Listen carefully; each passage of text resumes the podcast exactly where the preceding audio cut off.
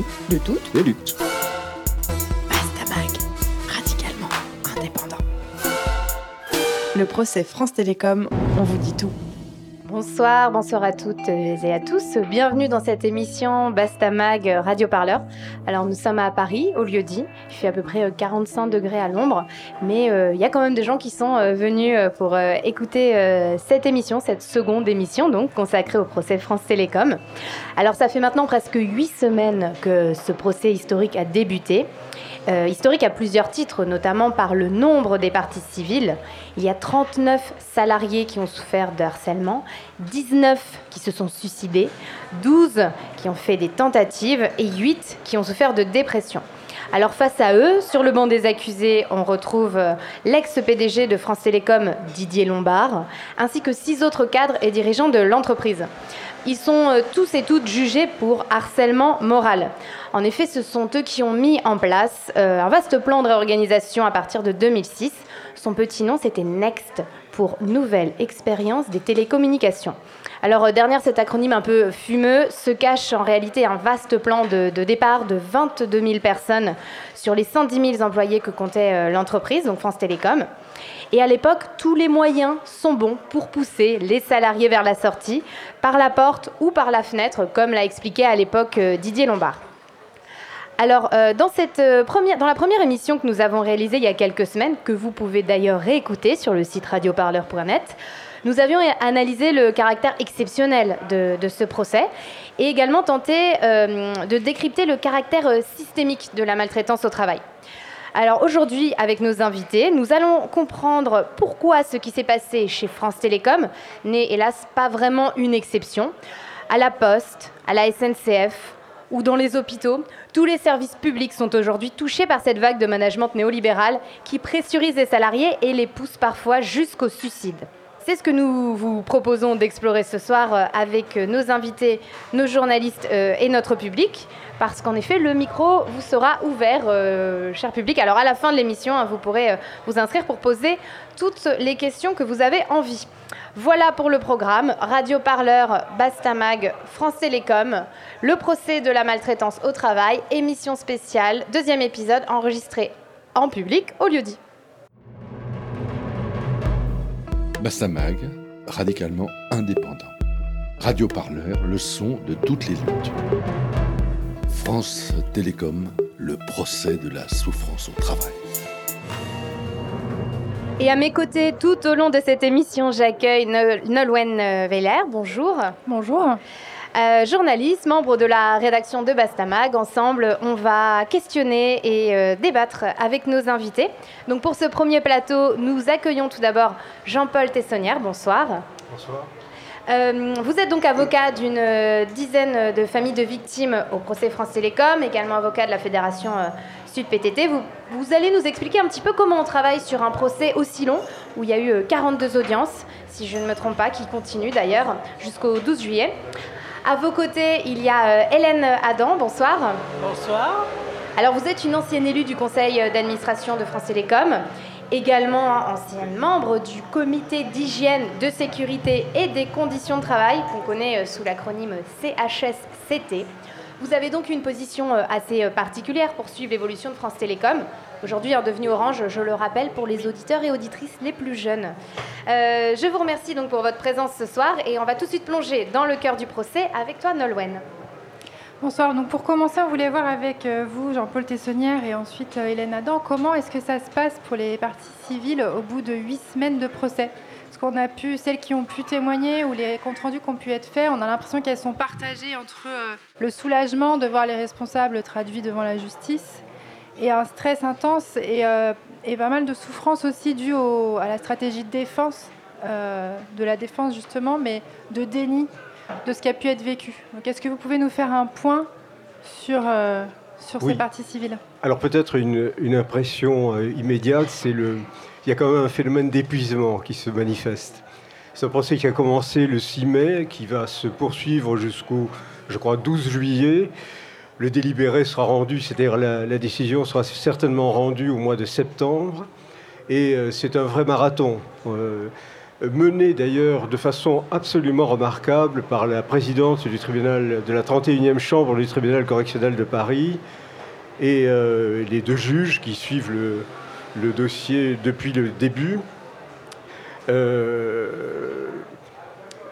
Il y a une succession de, je dirais, d'événements très forts et puis parfois euh, des audiences qui traînent un petit peu sans, sans effet remarquable. C'est l'effet même d'un procès aussi long euh, et d'un parcours aussi complet, puisque le tribunal a tenu à ce que l'ensemble des pièces du dossier, il y en a des milliers, soient dans le débat, c'est-à-dire puissent être discutées contradictoirement par les avocats des deux parties.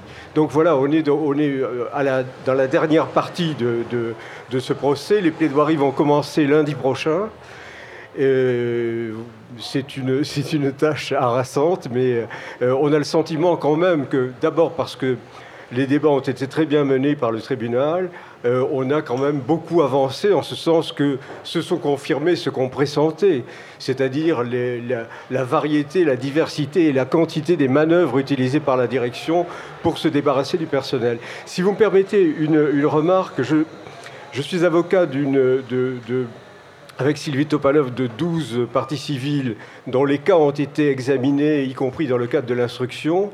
Mais nous sommes également les avocats de, Sud, de Solidaire, euh, du SNPST, qui est un syndicat de médecins du travail ou de services de santé au, travail, et d'ASD Pro, une, association de victimes. Mais nous avons constitué partie civile 120, 120 euh, agents France Télécom qui n'ont pas eu d'effet sur leur santé euh, des manœuvres de déstabilisation entreprises par la direction. Parce qu'il nous semblait important de montrer que les victimes dans cette affaire, c'est l'ensemble du personnel de France Télécom. Ça n'est pas si on avait fait seulement le procès des suicides, quand je dis seulement, c'est une façon maladroite de, s'exprimer, mais si on avait fait le procès des suicides, on aurait eu le procès de quelques dizaines de suicides avec quelques dizaines de parties civiles.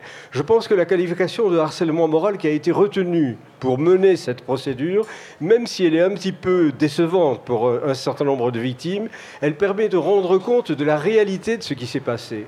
C'est-à-dire une entreprise de déstabilisation des conditions de travail de l'ensemble du personnel de l'entreprise. Et à mon sens, ce n'est pas donc quelques dizaines de parties civiles qui devraient être là, c'est 120 euh, 000 parties civiles qui auraient dû se constituer euh, à l'occasion de ce procès. Bien entendu, ça n'était pas possible, mais symboliquement, nous avons voulu marquer euh, cet événement par le fait que 120 parties civiles s'étaient constituées qui demandent simplement à être indemnisées symboliquement pour le seul fait d'avoir appartenu au personnel au moment où leurs conditions de travail ont été ainsi mises en cause par la direction de France Télécom.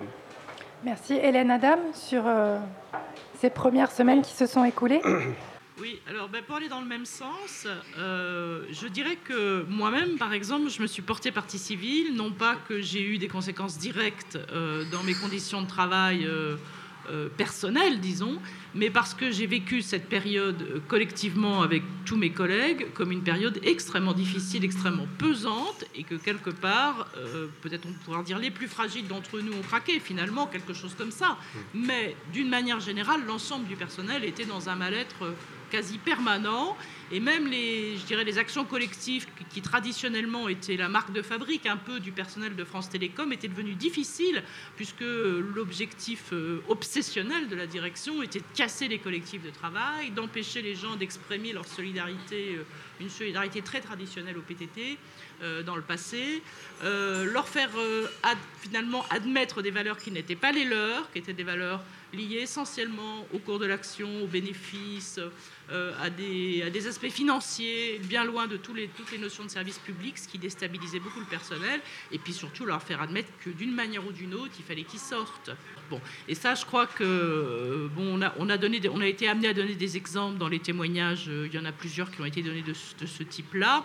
Il y avait une expression qui, qui, faisait florès à l'époque dans l'entreprise vis-à-vis du personnel. C'était une sorte de jeu entre guillemets. J'ai honte de dire jeu, mais qui consistait à dire tester votre employabilité. Est-ce que vous êtes dans les métiers principaux de l'entreprise? Est-ce que vous êtes indispensable à l'entreprise ou est-ce que vous ne devriez pas aller chercher dehors euh, un autre travail parce que visiblement vous êtes plus euh, euh, employable? Or, les, les, employés de France Télécom sont très majoritairement des techniciens ou des technico-commerciaux.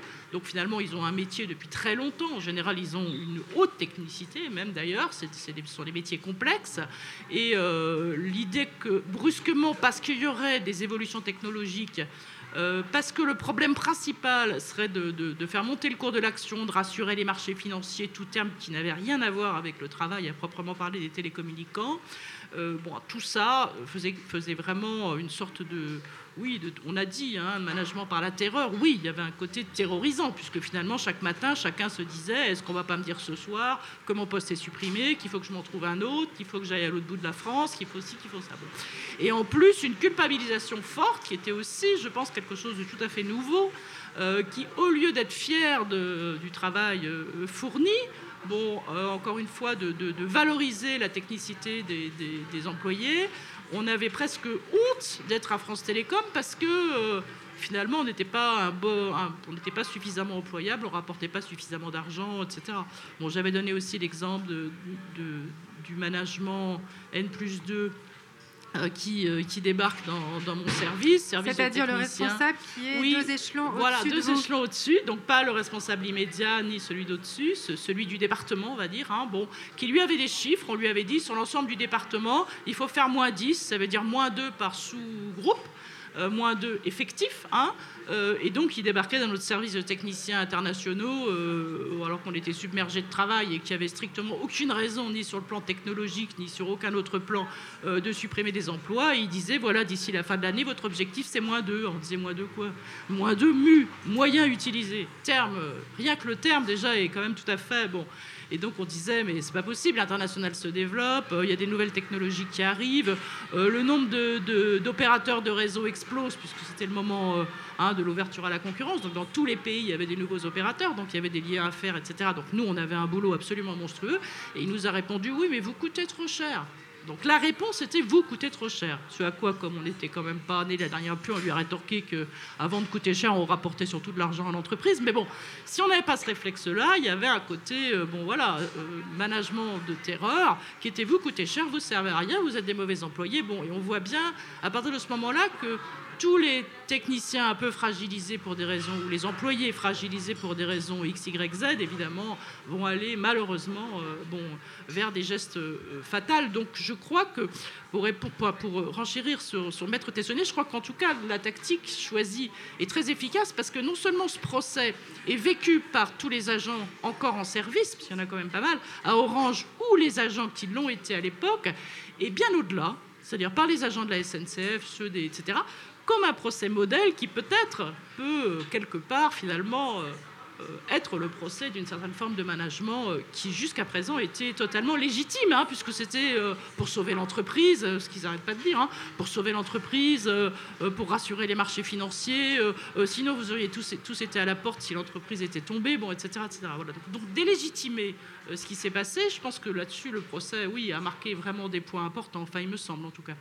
Et par rapport à ce que vous évoquiez, vous qui étiez dans l'entreprise justement à ce moment-là, sur ce management par la terreur euh, et sur la, finalement le ciblage des plus fragiles d'entre vous, est-ce que vous trouvez que cette stratégie-là, elle a été bien démontée et bien démontrée pendant les audiences? Ah oui, je crois. Oui, oui, franchement, oui, parce que les témoignages des, euh, des, rescapés, j'allais dire, je ne sais pas comment, mm. quel terme employer, c'est peut-être celui qui convient le mieux. Il euh, faut quand même savoir qu'on a encore, euh, enfin moi j'ai encore des, je connais encore des collègues qui ont été très très abîmés par cette affaire et qui s'en sont pas remis et qui s'en remettront peut-être jamais. Il hein. faut quand même savoir que bon voilà, c'est pas simplement 5, 6 mauvaises années, c'est plus profond que ça et plus, et plus grave que ça. Et euh, oui, je pense qu'effectivement, on a réussi à démontrer quand même que euh, que le management était directement responsable. Alors même si la stratégie de la défense de l'entreprise euh, essaye de démonter ça, c'est-à-dire essaye d'individualiser, de, dire, euh, mais ce qu'elle faisait déjà à l'époque, hein, d'ailleurs, déjà à l'époque quand on disait, euh, écoutez, il y a un problème, c'est pas possible, il y a y compris des suicides qui sont explicitement dus à, enfin explicitement au sens où l'agent nommait la, responsabilité de l'entreprise dans, dans, son choix, déjà à l'époque, il disait que c'était évidemment des problèmes individuels, qui n'avaient rien à voir avec le management de l'entreprise. Euh, et aujourd'hui, je pense que le déni est toujours, euh, est toujours dominant dans la stratégie de défense. oui, je pense que dans le. Pardon. Je, je, pense que c'est sans doute la stratégie de défense la plus facile pour la, pour la défense, puisque dans les suicides et dans les troubles psychosociaux d'une manière générale, il y a toujours un phénomène multifactoriel. Il y a une partie est multifactorielle. Et donc, euh, il est toujours possible de dire, mais vous n'apportez pas la preuve absolue scientifiquement que euh, cet événement est la conséquence directe d'une forme de management que par ailleurs vous exagérez, qui n'était pas si toxique que ça. Il n'en reste pas moins que euh, au risque de répéter, ce procès, pour la première fois, est un procès du management. Alors, d'une forme de management toxique, mais il est le procès du management. C'est-à-dire que ce qui est en cause, il me semble, pour la première fois devant un tribunal, c'est le pouvoir de gestion de l'employeur. Euh, quand j'étais étudiant en droit, on me disait toujours, dans le Code du travail, il y a un article 1 qui n'est pas écrit et qui indique que Charbonnier est maître chez lui. Et euh, cet article 1 ou 0, je ne sais plus, surdétermine en réalité le droit du travail. Le, droit de propriété est tout puissant, bien qu'il ait euh, dans l'histoire euh, connu quelques, tempéraments. Eh bien, là, le pouvoir de gestion de l'employeur est aujourd'hui critiqué. La jurisprudence sur le harcèlement moral, qui est un délit un petit peu étrange par rapport au sujet qui, nous, occupe, mais la jurisprudence sur le harcèlement moral indique que l'employeur a un pouvoir de gestion, mais il ne peut pas abuser de ce pouvoir de gestion. Et donc c'est la limite du pouvoir de gestion de l'employeur qui est aujourd'hui en cause. Et il est évident qu'il y aura un avant et un après à faire France Télécom. C'est-à-dire que le procès France Télécom va nous permettre de connaître les limites qu'il est possible d'apporter au pouvoir de gestion de l'employeur. Et en ce sens, c'est à mon avis un événement important dans le domaine du droit social. On va passer à la chronique de Priska. Alors nous, on va accueillir euh, Priska qui est aujourd'hui euh, journaliste euh, chez Radio Parleur. Bonsoir Priska. Bonsoir. Donc Priska, tu as suivi les longues journées d'audience de ce procès historique, hein, comme on l'a dit, et tu as pas mal d'anecdotes à nous raconter, notamment les avocats des parties adverses qui viendraient proposer des parties de poker avant l'audience. Ouais, c'est pas exactement ça, mais oui, ça parlait de poker effectivement hier. Euh, donc, euh, moi, personnellement, la première fois que je suis allée dans un tribunal, j'étais très surprise de l'atmosphère du lieu. Il y avait à la fois quelque chose d'impressionnant, presque grisant, mais aussi quelque chose d'assez terrifiant. Puis j'avais comme l'impression d'être au théâtre, en fait, où chacun joue son rôle. Et depuis, cette impression m'a jamais, m'a jamais vraiment quittée. Euh, j'avais l'impression que la salle d'audience, en fait, c'est le théâtre où chacun est à sa place et lit son script face au public. Ainsi, lorsqu'on arrive euh, avant le début d'une audience pour le procès France Télécom, on peut voir les avocats de la défense et des parties civiles rire et discuter ensemble. Les avocats des parties civiles qui discutent avec les prévenus racontent qu'ils se sont justement croisés au théâtre il n'y a pas longtemps. Euh, puis la sonnerie retentit dans la salle, remplaçant les trois coups du théâtre. La présidente entre avec ses deux assesseurs, la salle s'assoit et la pièce commence. Alors les visages des avocats d'un côté et de l'autre de la salle ont changé, ils se sont fermés. Le regard se fait plus sérieux Fini les rires, ils sont remplacés par des réflexions euh, presque passives-agressives lancées par un avocat à un autre. Les cris s'élèvent, la présidente doit parfois les rappeler à l'ordre. Alors leur jeu est très crédible, on pourrait croire que ces avocats se détestent profondément et qu'ils en seraient presque prêts à en venir aux mains pour défendre leurs arguments. Il y a maintenant 30 jours d'audience qui sont passés. Chacun a développé des automatismes, nos jambes nous portent naturellement jusqu'à la salle 201 les policiers qui surveillent la salle d'audience ont retenu les visages des habitués et nous laissent nous asseoir sans trop rien nous demander. D'ailleurs, eux-mêmes sont parfois déjà assis au fond de la salle. Certains jours sont plus durs que d'autres, que ce soit en termes d'émotion ou en termes de fatigue. Il y a beaucoup d'épuisement. Les bancs de la presse sont tantôt remplis, tantôt vides. On, attend chaque jour l'entracte, enfin la suspension d'audience, pour souffler pendant quelques minutes et se rafraîchir en ces jours de canicule L'huissier s'épuise de jour en jour aussi, euh, le teint pâle de fatigue comme celui d'un vampire avec sa longue robe en, guise de cape lorsqu'il parcourt la salle d'audience. Et il en vient même à rêver un instant d'un incident d'audience qui pourrait lui permettre de quitter la salle un peu plus tôt et se reposer enfin. Et en même temps, c'est que cette pièce, elle est très longue et complexe, à en rendre jaloux peut-être certains dramaturges. Le temps est long, les semaines passent, mais au final, ce n'est rien face au temps d'attente des parties civiles. Beaucoup le disent en arrivant à la barre, ça fait plus de dix ans que j'attends ce moment. 10 ans pour voir les anciens dirigeants d'une entreprise du CAC 40 sur les strapontins des prévenus, devant répondre à la barre de leurs actes. 10 ans pour que soit reconnue la souffrance éprouvée par les 167 parties civiles qui se, qui se sont constituées, les familles et toutes les autres personnes encore qui ne souhaitent pas venir au procès ou qui le suivent euh, à distance. Et la, pièce arrive à sa fin avec le dernier acte des plaidoiries qui est très attendu la semaine prochaine. Deux autres salles d'audience seront d'ailleurs peut-être réquisitionnées pour euh, rediffuser euh, les audiences en visioconférence. Quant aux avocats, ils espèrent des micromobiles pour accompagner leur plaidoirie par des mouvements dans la salle. Et le dénouement final sera lui seulement dans plusieurs mois, lorsque le tribunal rendra son jugement. Merci Priska euh, pour euh, cette chronique euh, presque théâtrale hein, sur les coulisses de ce procès marathon. On te retrouvera donc sur le prochain live tweet du procès en direct des audiences que vous pourrez, suivre sur le compte Twitter de Radio Parleur. Alors, donc on est toujours au lieu dit avec Radio Parleur et Basta en compagnie de Jean-Paul Tessonnière et Hélène Adam. on va revenir aux questions avec Nolwenn. Vous avez évoqué en première partie de cette émission, euh, Maître Tessonnière, le fait que euh, le caractère systémique de la maltraitance, il avait pu euh, être mis en évidence, notamment par la façon dont la présidente mène les débats. Comment est-ce que, comme avocat, et surtout pour les parties civiles, vous avez préparé finalement la mise en évidence de cette complexité-là? Comment est-ce que ça se prépare? Comment est-ce qu'on arrive à rendre comme ça mille pièces intelligibles quelque part? Oui, en réalité, il s'agit de. Euh, les audiences correctionnelles, il s'agit de faire parler les témoins. Et donc, euh, de poser des questions qui vont permettre d'éclairer une partie du dossier qui a pu rester peut-être un petit peu obscure, ou d'accentuer une, impression qui, euh, qui, a été donnée à la lecture de, des premières dépositions, mais qui n'a pas été suffisamment développée. Donc euh, voilà, les, audiences se préparent en fonction de ce qu'on sait de la personnalité du témoin, ce qu'il a déjà répondu au service de police, puis parfois au juge d'instruction, et euh, les, éléments qui nous ont été donnés par euh, l'organisation syndicale ou les, victimes qu'on défend directement. Une, et donc c'est une préparation. Les, les, audiences commençaient à 13h30, elles s'est terminées parfois à 21h. C'était vraiment un marathon.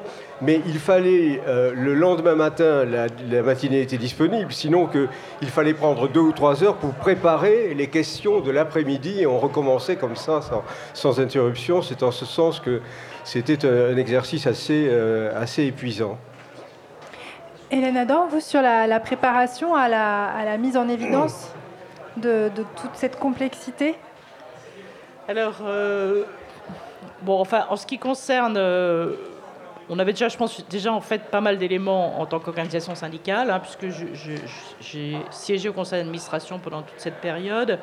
Euh, représentante de Sud PTT, je précise. Hein. Bon, donc comme Sud PTT était quand même la deuxième organisation au niveau des élections à France Télécom à l'époque, donc on avait quand même déjà tout un travail très important collectif hein, qu'on a pu apporter aux avocats d'ailleurs.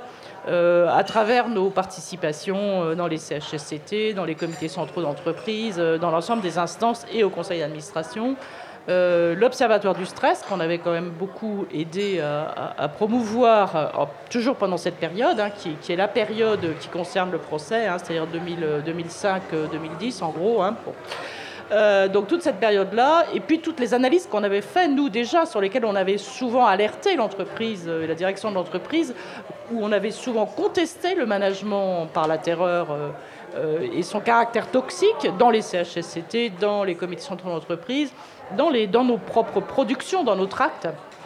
Et euh, le lien qu'il y avait entre tout ça et les, modifications euh, euh, des valeurs liées, liées, à la privatisation de, l'entreprise et à la volonté de, faire 22 000 suppressions d'emplois en trois ans, alors qu'il n'y avait ni plan social, ni, ni pré-retraite possible. On n'était plus dans la période où les pré-retraites étaient possibles. Bon, donc il n'y avait plus aucune autre solution. à partir du moment où l'entreprise annonçait 22 000 suppressions d'emplois, on va dire qu'en toute conformité et logique, elle mettait en place une politique euh, de management qui poussait les gens dehors. Il n'y avait pas d'autres possibilités euh, pour elle. Et donc, c'est ce qu'elle a assumé, c'est ce qu'elle a expliqué dès, euh, la fameuse AG des cadres, où, il y a eu la fameuse expression ils partiront par la porte ou par la fenêtre, par tous les moyens, hein, 2000, fin 2005, c'est ça. et le fameux plan Next, qui avait à la fois un volet, bien sûr, nouvelles technologies des télécommunications, comme tous les trois ans, c'est un secteur où les nouvelles technologies sont permanentes. Il n'y a rien de nouveau sous le soleil, mais qui avait surtout un volet 22 000 suppressions d'emplois. voilà. Donc je crois que c'est déjà tout le matériau, disons, hein, qu'on a relu, sur lequel, dans lequel on s'est replongé, parce que bon, c'était quand même dix ans après. Euh, pour retrouver y compris la manière dont euh, les choses s'étaient enclenchées, les, tous les, les, faits précis dans lesquels on avait alerté l'entreprise, documents à l'appui. Bon, dans le euh, premier témoignage que j'ai fait moi, par exemple, j'ai ressorti le courrier que j'avais envoyé à Didier Lombard entre deux conseils d'administration parce qu'il annonçait à la presse les fameux 22 000 suppressions d'emplois, alors que pendant tout le déroulé du conseil d'administration, il n'en avait pas été question comme on avait le PV du conseil d'administration, c'était facile à démontrer. Et euh, s'il n'en avait pas été question, c'est qu'il euh, ne voulait pas de confrontation sur le sujet au sein du conseil d'administration, bien que le conseil d'administration soit pourtant une instance assez euh, managérial, hein, disons grosso modo, mais il voulait pas de confrontation sur ce sujet. Et euh, le lendemain, il a annoncé les 22 000 suppressions d'emplois avec tout ce qui s'en est suivi, et donc euh, la politique qui allait avec, etc. Bon. Donc tous ces documents-là, il a fallu les retrouver pour les produire, parce que, y compris, il faut s'imaginer que la présidente du tribunal, elle, France Télécom, Bon, voilà, les spécificités de l'entreprise, elle ne connaît pas forcément. Donc, pour que les choses soient claires, il faut quand même aussi refaire un peu l'historique euh, de la privatisation, de ce qu'ont été les PTT, de pourquoi il y a eu des évolutions, de quel, euh, voilà, de qu'est-ce qui a amené à ce type de management et de la responsabilité des nouveaux dirigeants. Parce que Didier Lombard est arrivé en 2005, donc c'est là-dessus en plus, il y a concomitance parfaite entre leur arrivée et la nouvelle politique qui est menée à ce moment-là. De même que euh, Olivier Barbereau, le, DRH qui est, qui est, central également dans cette affaire, ou euh, VNS qui est le directeur euh, de, la. Fin, je ne sais même plus quel est son terme, son, son titre exact d'ailleurs. Enfin bref, directeur Orange France, donc en fait directeur de toutes les opérations. Euh, Et qui sont eux aussi euh, au procès. Voilà, tout à fait. Et qui sont, qui sont euh, effectivement euh, prévenus dans le, dans le, cadre du procès. Voilà. Et tous ces dirigeants arrivent en même temps, en fait, hein, à la même époque. C'est vrai qu'il y a bon, évidemment euh, une nouvelle politique qui est menée. Bon, même si on ne peut pas dire qu'avant c'était le paradis, c'est pas la question. Mais là, à ce moment-là, il y a une politique délibérée qui, qui a pour, pour unique objet de faire remonter le cours de l'action et donc de supprimer 22 000, 22 000 emplois avec tout le management que ça va. Et là, on peut dire que la direction va avoir des trésors d'imagination, euh, euh, de, de, moyens employés. Euh, et même, je dirais que tout ce qui s'est passé ensuite au niveau des, différents cadres intermédiaires de l'entreprise, bon, qui ont appliqué cette politique de, verticale, hein, du haut en bas, bon, ça s'est fait quand même, franchement, avec beaucoup, beaucoup d'unité de, la direction, de constance, etc. Il y a eu peu d'opposition au sein de la direction principale, en tout cas suprême de l'organisation, euh, sur, euh, sur ce choix de management. Donc il a fallu faire retrouver finalement toute cette, euh, cette jeunesse, cette historique, avec tous les documents nécessaires pour que la présidente puisse bien comprendre le contexte que, et que les, preuves apportées ne soient pas simplement notre propre propagande d'organisation syndicale, mais y compris les, courriers d'alerte qu'on a fait, les, les, décisions qu'on a, enfin les, alertes qu'on a pu faire au comité central d'entreprise aussi dans les CHSCT, enfin tous ces éléments-là qu'on a apportés autant qu'on pouvait à nos avocats pour qu'ils puissent avoir de la matière finalement. Hein, euh, bon, je pense que d'une manière générale, euh, en plus de tous les témoignages, tous les témoignages à ce moment-là individuels sont arrivés un peu dans un contexte qui prouvait qu'ils n'étaient pas des témoignages individuels, mais bien les témoignages d'individus dans un système. Voilà, je crois que ça a permis tout ça, le travail de préparation qui a été fait, qui je pense a été assez efficace. Et si, si on se, excusez-moi, je vous coupe, si on se situe juste du côté de la, de la défense, parce que la, à la dernière émission, on avait beaucoup évoqué le déni dans lequel étaient euh, les accusés. Et là, pour rebondir sur ce que vous disiez, vous parliez du caractère systémique que vous aviez réussi à démontrer. Là, la défense, c'est plutôt de dire qu'on a affaire à des individus qui sont faibles, qui sont fragiles. On a évoqué des femmes euh, qui sont toutes seules et qui partent en vacances toutes seules c'est toujours d'individualiser, au contraire, pour démonter ce caractère systémique Oui, c'est-à-dire qu'il y a toujours dans les, dans les, dans les dossiers des, contradictions, des points faibles, des failles, euh, la démonstration qu'un tel avait fait déjà une dépression nerveuse dix ans auparavant. Enfin des, et, donc il s'appuie systématiquement sur ce genre de failles. Dans certains cas, c'est assez problématique. Dans d'autres cas, ça ne fait pas illusion. Donc, euh, et dans le je dirais, le nombre de cas qui sont soumis au tribunal, la majorité ne, fait pas de, ne laisse pas de doute sur le rôle qu'a pu jouer la forme de management sur la, sur la dégradation de l'état de santé du, salarié. J'ajoute que ce procès est un procès qui a été construit par Sud. Hein. C'est nous qui avons déposé plainte, enfin c'est Sud qui a déposé plainte. Euh, et, qui a initié finalement cette procédure. Après, il y a eu un travail avec les autres organisations syndicales positif. Euh, nous avons été en contact avec les avocats des autres organisations syndicales et aujourd'hui, devant le tribunal, je veux dire, les organisations syndicales se présentent euh, relativement unies, en tout cas sur la, sur la question, et c'est extrêmement important de, de pouvoir aussi faire cette démonstration. J'ajouterais que la police a fait un très bon travail. et euh, il y a eu des perquisitions notamment qui ont démontré que dans les, euh, dans les tiroirs de la direction de l'entreprise, il y avait toute une, toute une, série de notes qui avaient été prises qui étaient d'une extrême brutalité. On retrouve dans les notes qui circulent entre les managers la même brutalité que le discours fait à l'accès, disant il fait, si, ceux qui ne passeront pas par la porte passeront par la fenêtre. C'est un petit peu le même ton qu'on va retrouver dans l'école du management, c'est le même ton que l'on va retrouver dans les notes internes entre les cadres de l'entreprise. Il est extrêmement difficile, à mon avis, à France, pour les cadres de France Télécom de dire aujourd'hui, écoutez, c'est un accident, ce discours était un discours euh, un petit peu stupide, c'est une gaffe, c'est ce que dit Lombard souvent. Mais en réalité, on voit bien que cette violence du discours de France Télécom, elle court de 2005-2006 jusqu'à 2010, mm. jusqu'à ce que la direction parte et qu'on change de direction. Et je crois que c'est un des éléments également extrêmement importants dans ce dossier. Je peux faire une observation sur ce qu'a dit tout à l'heure Prisca, je crois, sur la... Parce que elle a raison d'ailleurs de faire des observations parfois sur la proximité des avocats qui, auxquels les avocats devraient faire davantage attention. Mais euh, au-delà de ça, le procès est une mise en scène. Je crois qu'il faut l'assumer comme ça. Euh, je crois que c'est Paul Ricoeur qui dit le procès, c'est une mise à distance de la violence. Il s'agit de réunir autour, dans la même scène finalement, c'est comme le théâtre, sur une même scène, il faut réunir les victimes et les responsables et rejouer ce qui s'est passé, mais cette fois-ci par des mots, non pas par des actes, mais par des mots. Et ce sont les mots et les protocoles du droit qui vont servir à mettre à distance la violence. Et c'est en ce sens que le procès peut être, peut-être, ça ne marche pas toujours, hein, mais reconstructeur pour une partie en tout cas des victimes qui, voilà, je voulais dire, dire cet aspect théâtre, moi je le revendique, je veux dire, il ne faut pas en faire trop, mais il y a cet aspect un peu formel qui est un petit peu étrange, mais qui permet cette mise à distance de la violence, parce que ce qui s'est passé à France Télécom, c'est un phénomène d'une extrême violence. Merci, merci à tous euh, pour, euh, pour vos analyses. Alors notre journaliste Guillaume nous a rejoint sur le plateau. Bonsoir Guillaume. Bonsoir. Alors euh, Guillaume, avec toi on va voir euh, plusieurs choses. Est-ce que Pôle emploi s'appellera le suicide assisté après la réforme du chômage? Quelle est la différence entre une mouette et un goéland? Euh, Quel est le cri du modèle Wanadu 56K qui se passe la corde autour du cou? Autant de questions que tu vas euh, laisser de côté dans ce petit topo sur la souffrance managériale. Bonjour. Bonjour. Comment tu t'appelles On va travailler davantage. Ça veut dire quoi France Télécom, nous allons vous faire aimer l'an 2000. Bonjour à toutes et tous qui ne vous êtes pas tiré une balle après avoir entendu notre président répondre sans tact à cette petite fille qui disait bonjour à tout le monde. C'était une publicité France Télécom de 1999, rendez-vous compte.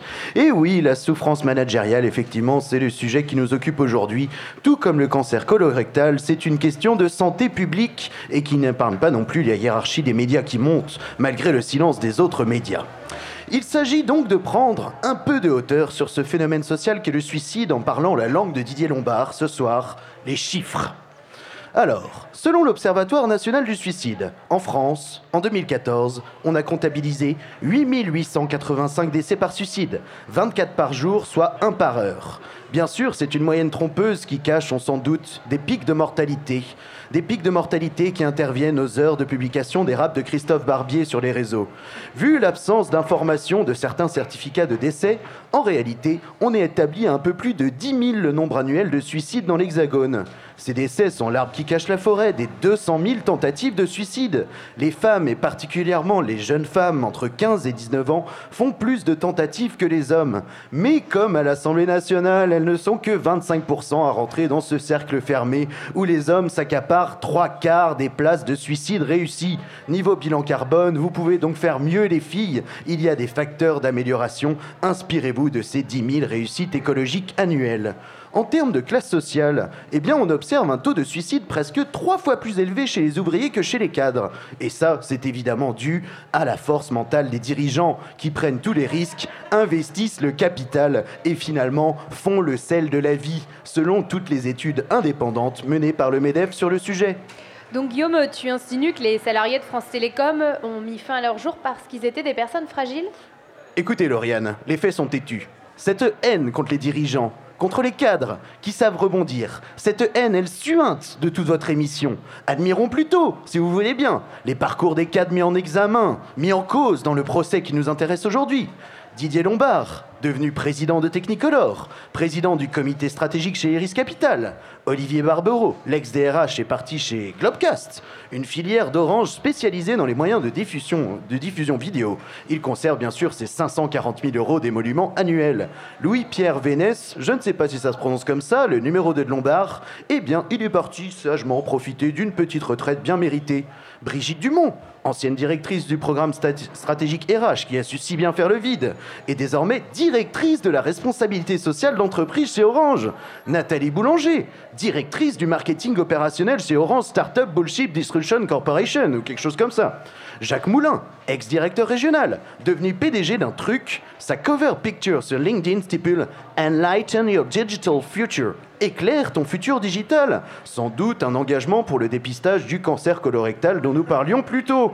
Enfin, Guy-Patrick Cherouvrier a fondé l'APPCR, prononcé APPCR, l'association des porteurs de prénoms composés ridicules. Guy-Patrick, comme les autres, ils ont en tout cas su rebondir. Le rebond, cette faculté qui manque justement aux adeptes du saut à l'élastique sans élastique, qui semblait si nombreux chez France Télécom. Mais alors, pourquoi les salariés là-bas qui coûtent si cher sont si fragiles par rapport au cadre qui crée l'emploi et la valeur? Eh bien, j'ai interviewé Nicodème, ex-employé à France Télécom dans le 56 Morbihan représente, pour comprendre.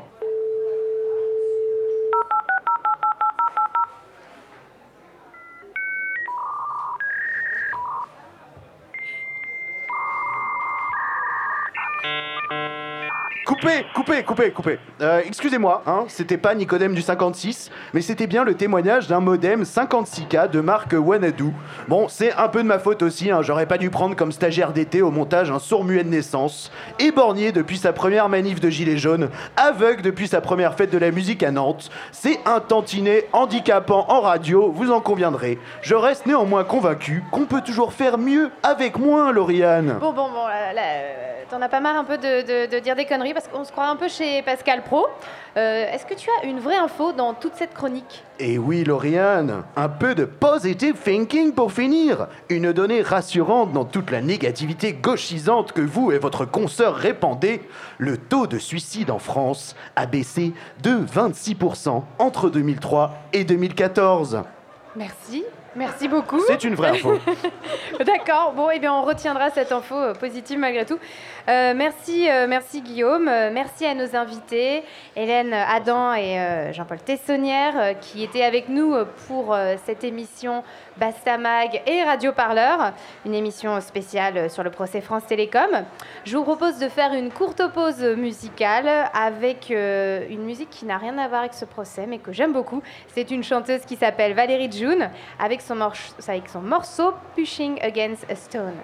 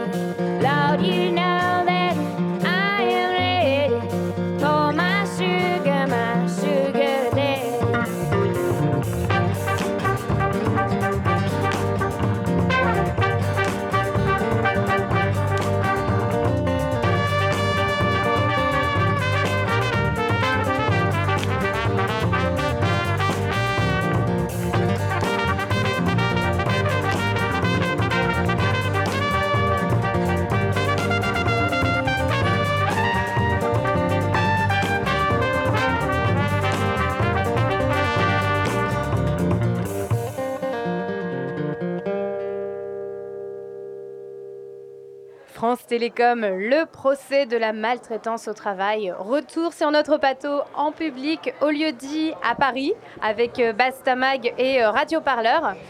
Donc euh, on va laisser nos invités s'installer pour notre second plateau avant de s'interroger avec eux afin de savoir si les autres secteurs du service public sont également touchés par ces méthodes managériales que nous venons de décrire dans notre premier plateau. Bon, alors je vous spoil un peu la suite. Oui, euh, ce sont les mêmes méthodes. Bon, j'imagine que ce n'est pas vraiment une surprise pour vous, mais restez quand même avec nous. Nous allons en débattre avec nos trois invités. La vie d'un entrepreneur, elle est bien souvent plus dure que celle d'un salarié. Faut jamais l'oublier, parce qu'il peut tout perdre. Radio Parleur, Bastamag. Trois émissions pour comprendre le procès France Télécom. Alors, nous sommes euh, donc avec euh, nos trois invités du second plateau. Tout d'abord, euh, Nicolas. Nicolas, bonsoir. Bonsoir.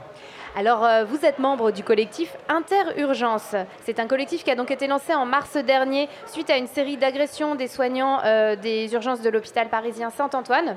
Et vous avez donc été très vite rejoint par d'autres établissements. vous n'êtes pas un syndicat, hein, vous insistez là-dessus, mais vous avez quand même revendiqué près de 130 actions de grève et une centaine de relais en France. Donc vous allez nous expliquer euh, tout ça euh, tout à l'heure. À vos côtés, Eric Bézou. Eric Bézou, bonsoir. Bonsoir. Vous pouvez tirer le micro si vous n'êtes pas à l'aise. Il n'y a qu'un micro pour deux ce soir. Euh, alors, vous, Eric Bézou, donc vous êtes chef de quai à Mantes-la-Jolie, délégué, délégué syndical Sudrail. Lors d'un entretien professionnel sur votre évolution de, carrière, vous vous êtes agenouillé hein, devant votre hiérarchie, euh, mimant une posture de soumission. Et ce geste a euh, déclenché une procédure de licenciement dont le verdict tombait aujourd'hui, on en parlera euh, tout à l'heure. Enfin, Odile, Odile Henry, bonsoir. Vous êtes professeur de sociologie au département de sciences politiques de Paris 8. Alors, vous avez travaillé sur les syndicats, sur l'expertise en risques psychosociaux, notamment dans le secteur hospitalier et sur France Télécom.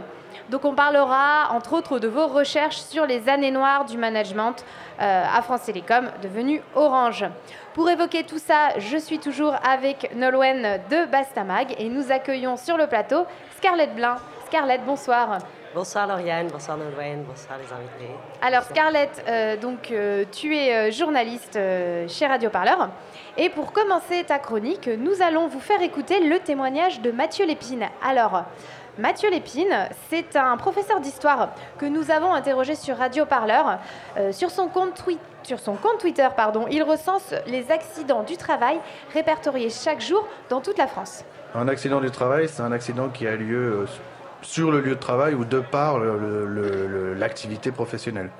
Euh, une personne qui chute sur son lieu de travail, une personne qui se blesse avec une machine, euh, et c'est là où justement la question des suicides parfois arrive, c'est que des suicides peuvent être considérés comme des accidents du travail, parce que le lien entre le suicide et le travail, quand il est clairement établi, le suicide peut être considéré comme un, euh, comme un accident du travail. Le problème des suicides, c'est que parfois il y a plusieurs raisons qui ont amené à ce suicide.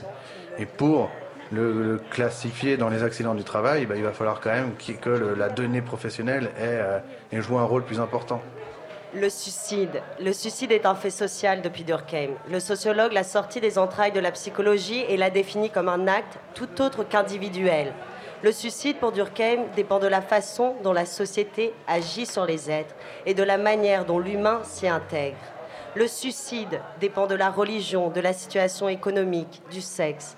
Et depuis les années 2000, avec les sociologues américains et français, il dépend aussi de l'environnement travail. Après m'être appelé ces petits cours de sociologie, j'ai tapé dans ma barre de recherche googlesienne nombre de suicides dans la fonction publique ou nombre de suicides dans l'entreprise publique, parce que c'est bien de ça dont on parle aujourd'hui. Alors j'ai cherché, scrollé mes pages, potassé l'INSEE, surprise de ne pas tomber direct sur les statistiques macabres, mais rien. Un article pourtant de l'Institut de veille sanitaire m'a mis la puce à l'oreille. Les chiffres concernant les agents de la fonction publique seraient-ils noyés dans ceux des entreprises privées? Une curieuse corrélation, j'ai trouvé, comme un écho aux politiques gouvernementales qui vont ces dernières années, ces hommes et ces femmes au capital privé. Et là, la révélation, je tombe sur une note de Maître Christelle Massa, avocate spécialisée dans la souffrance au travail dans la fonction publique. Lauriane, est-ce que tu peux lire cette révélation? Absolument. Alors, il convient de souligner que l'Observatoire national du suicide n'a été créé qu'en 2013 en France. Il n'a aucune indépendance juridique puisque la ministre de la Santé le préside.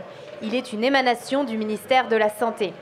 Il n'existe en conséquence aucune enquête indépendante sur le suicide dans la fonction publique et les établissements assimilés en France. Ce constat juridique interroge fortement sur la volonté politique de taire le suicide en ses rangs sous fond de déclin de services publics. Travailler, fatigue, la mort viendra et elle aura tes yeux, écrit le poète César Pavès. À l'aune du procès en cours de France Télécom, on aura bien compris que les suicides dans la fonction publique sont en corrélation avec la transformation des entreprises publiques en sociétés privées. Pour établir ce lien ou l'élargir à d'autres sociétés publiques qui ont subi le même sort en tombant sur le coup près du privé, il nous faut nous tourner vers les travaux de nos confrères journalistes. Donc, je vous propose une petite revue de presse. Tout aussi surprenant qu'instructif, on commence par Paris Match. En date du 15 novembre 2017, titre Suicide à l'hôpital, mourir pour être entendu. L'article pose le constat que depuis la loi de réforme de l'hôpital de 2009, mise en place par Roselyne Bachelot, afin de modifier le mode de gouvernance et de financement de l'hôpital, nombre de médecins et infirmiers se sont donné la mort dans une omerta totale. 35 suicides sont ainsi comptabilisés entre 2012 et 2015. Mediapart, 15 décembre 2016. Titre La Poste aurait comptabilisé plus de 50 suicides en 2016. La Poste est devenue le 1er mars 2010 une société anonyme à capitaux publics. Les syndicats ont tiré la sonnette d'alarme concernant le mal-être des salariés. Un an après ces passages à l'acte, réaction du PDG Jean-Paul Bailly, il dit vouloir éviter un scénario à la France Télécom à croire qu'il ne sait pas compter les morts, puisque leur nombre dépasse déjà ceux de l'entreprise de télécommunications. Toujours Mediapart cette fois, en 2019, un article consacré au suicide du cheminot Miguel Silva Dessa, survenu le 6 mai, révèle les chiffres retenus par la CGT. 57 suicides seraient survenus pour la seule année 2017. La réforme du fret ferroviaire, qui a signé l'ouverture à la concurrence de la SNCF, est passée un an plus tôt. Nolwenn Weller, pendant que je préparais cette chronique, m'a rappelé que ces suicides d'hommes et de femmes ne sont que la partie émergée de l'iceberg, celle qui est médiatique. Dans ce passage à Mars forcé, du public au privé, il y a de la souffrance au travail, des maladies professionnelles, des burn-out. Ces souffrances, traitées comme individuelles, souvent psychologiques, ne mériteraient-elles pas, elles aussi, d'être comprises comme des faits sociaux? Des faits qui dépendent d'un type de management, appelons-le par son nom, un management par la terreur, qui organise la case d'hommes et de femmes qui avaient dédié leur vie professionnelle au service des gens, quand le tournant libéral des années 2000 a voulu les mettre à genoux au service du capital. Merci Scarlett pour cette chronique. On va hum, continuer sur cette thématique puisque Scarlett du coup a évoqué la privatisation et elle a évoqué ensuite les conséquences parmi lesquelles le suicide et les dépressions. Et en fait entre ces deux, entre ces deux pôles, si je peux dire, il y a le travail, c'est-à-dire euh, l'activité des salariés de tous les jours qui est transformée. Alors est-ce que vous pourriez nous dire, Nicolas, donc du collectif Interurgence, comment est-ce que le fait de devoir travailler finalement pour des résultats financiers plus que pour les usagers Comment ça se traduit pour vous? Nous, le résultat financier, on ne le voit pas du tout. Euh, ça se traduit par, euh, par une souffrance au travail, une grosse, grosse fatigue et euh, un burn-out généralisé avec des risques psychosociaux énormes. Et du coup, il y a un, turnover qui est absolument pharaonique dans les urgences de France. J'ai des collègues qui sont là depuis deux mois et qui me disent déjà qu'elles attendent d'être titulaires pour partir. Elles n'en peuvent plus déjà, alors que c'était une vocation. Elles ont fait trois ans d'études, elles ont voulu faire ce métier, elles, ont commencé leur métier en, se disant je vais faire du, bon travail, je vais m'investir, c'est une vocation, et au bout de deux mois, elles veulent déjà partir. C'est un turnover, c'est partout en France, et euh, justement, beaucoup de gens partent avant, avant d'être affectés physiquement et psychiquement, des fois, ils n'ont pas ce réflexe de partir avant. Et euh, malheureusement, bah, ils font des bêtises, ou alors, euh, c'est-à-dire des tentatives de suicide, ou alors euh, ça, peut, ça peut être des comportements de, la vie qui, qui, les fragilisent et qui, qui peuvent les amener jusqu'à la mort. Éric Bézou, sur ce qui peut se passer à la SNCF entre justement le bon travail qu'évoquait Nicolas et, ce que vous êtes tenu de faire? Oui, alors moi, pour les risques psychosociaux, moi je rejette complètement le terme. Hein. J'ai inventé mon propre terme, j'appelle ça les SCOT, les souffrances causées par l'organisation du travail. Et je souhaite que ce soit popularisé comme, euh, comme euh, acronyme, puisque je trouve que c'est beaucoup plus clair que les termes policés du MEDEF, euh, risques psychosociaux, dans lequel, le mot travail n'apparaît même pas. Donc moi je dis les SCOT, les souffrances causées par l'organisation du travail. Et oui, ben, on a eu, dans, si vous voulez, la SNCF, c'est une grosse machine euh, qui est euh, très particulière quand même, puisque tous les métiers sont particuliers, mais notamment la SNCF. Pourquoi? Parce qu'il n'y a pas de formation pour rentrer à la SNCF. C'est une entreprise nationale publique qui est obligée de former tous ses intervenants sur le milieu ferroviaire. Il n'y a pas d'école de conducteurs de train, il n'y a pas d'école pour les postes d'aiguillage, c'est que de la formation interne. C'est aussi pour ça que ça a été créé, parce qu'il faut reprendre les choses par, le début. La SNCF, en 1937, est créée euh, pour amener des conditions sociales qui vont fidéliser les cheminots pour rester dans l'entreprise. Sinon, c'est une perte de connaissances, c'est une perte de compétences et c'est une perte financière pour les entreprises. À l'époque, il y a cinq entreprises du réseau ferroviaire qui euh, formaient leurs cheminots, qui après vagabondaient euh, dans différents métiers, etc. Donc il fallait que les salaires soient faibles parce qu'il ne fallait pas que le train coûte trop cher, mais il fallait fidéliser les cheminots. Aujourd'hui, euh, on est clairement et on l'a dit, et moi je suis content que, l'on aborde différents métiers, différentes corporations. Parce que moi je suis tout sauf catégoriel. Hein. J'ai horreur de, pour moi le, syndicalisme et voilà, c'est euh, l'aider tous les travailleurs de quel que soit leur métier. Et euh, aujourd'hui, ce, qui est demandé par le gouvernement, parce que c'est une volonté gouvernementale, hein, la SNCF n'a jamais rien fait qui n'a pas été demandé par les différents gouvernements. Hein. C'est comme à France Télécom, je le dis clairement, c'est une, certitude, c'est de faire démissionner un maximum d'agents au statut SNCF, qu'on appelle le cadre permanent, avant le passage en société anonyme début 2020. C'est une volonté euh, patente, euh, indéniable, il n'y a pas d'autre mot. Quoi. Donc, euh, euh, euh, ça passe par les mêmes méthodes exactement que, France Télécom, c'est-à-dire déjà ben, réduire le confort des postes, hein, ça s'appelle comme ça à France Télécom, c'est la même chose, la chasse aux low performers, parce qu'ils aiment bien faire des think tanks pour brainstormer et après envoyer des push emails aux low performers. Vous voyez, ils ont, ils ont leur langage à eux, ces gens-là, les, technocrates, parce que eh, c'est quand même mieux quand on se parle anglais et puis ça, fait, ça fait plus riche. Donc euh, voilà, et, ça passe par des méthodes, euh, parce que si vous voulez, euh, cette grosse machine qu'est la SNCF, toutes les grosses machines comme ça, de toute façon, elles ont tendance à broyer de l'humain. Hein, il faut qu'il y ait toutes les grosses administrations comme ça. Ça peut être, ça peut être considéré comme des conditions sociales favorables, mais ça a tendance, toutes les grosses machines, avec des cadres qui, ne, qui de toute façon dérouleront quoi qu'il arrive, puisqu'on est dans la fonction publique, ils ne rendront pas compte de leurs actes. Euh, ils continueront à dérouler, hein, quoi qu'il arrive. Euh, c'est pas comme dans le privé où euh, ils vont faire perdre de l'argent à l'entreprise. Alors peut-être quand même que le patron, il va pas pouvoir payer les traites de sa Porsche. Alors il va faire peut-être un peu gaffe, ou voilà, ou sa, cinquième maison, sa cinquième villa sur la Côte d'Azur. Non, là, de toute façon, ils dérouleront. C'est l'État qui paye, c'est nous qui payons. Donc, vous, vous, évoquiez des méthodes managériales proches de celles de France Télécom. Est-ce que vous pouvez développer ce point-là? Ben, donc en 2016 sur Saint-Lazare, on, on, a été une région test et on a vu débarquer un gentil monsieur euh, qui venait du Sénat, euh, rapporteur principal du budget du Sénat, après un passage par la Cour des comptes, euh, chevalier de l'ordre du mérite, spécialiste de la fiscalité des entreprises. Donc quelqu'un qui est d'extérieur à l'entreprise, qui était détaché à la SNCF, clairement pour casser du cheminot. Voilà, c'était casser du cheminot, casser du syndicaliste, c'était son but, voilà. Et donc, pour moi, les premières victimes ça a été euh, des collègues. Hein, que j'ai eu une tentative de suicide en 2016 euh, d'une collègue travailleuse handicapée qui a été tellement dévalorisée, euh, voilà, qu'elle a été retrouvée chez elle après avoir pris des cachets, etc. comment est-ce qu'il s'y prenait pour dévaloriser les gens? Ben, il n'y a pas besoin de, de, donner de. Il y a juste, vous savez, c'est les mêmes méthodes partout.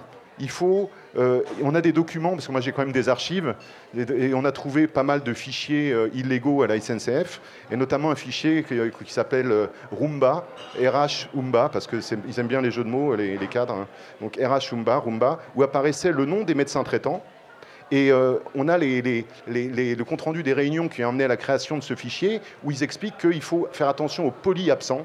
Vous voyez, c'est le terme est voilà, aux médecins complaisants, pour ça qu'apparaissait le nom des médecins traitants, et qu'il fallait donc objectiver les managers sur l'absentéisme. Donc ça veut dire euh, euh, faire la chasse aux gens qui avaient des, arrêts maladie. Donc tous ceux qui, euh, qui, avaient des arrêts maladie et aussi faire des entretiens de reprise. Et ça, ça, ça correspond aussi à France Télécom. Hein.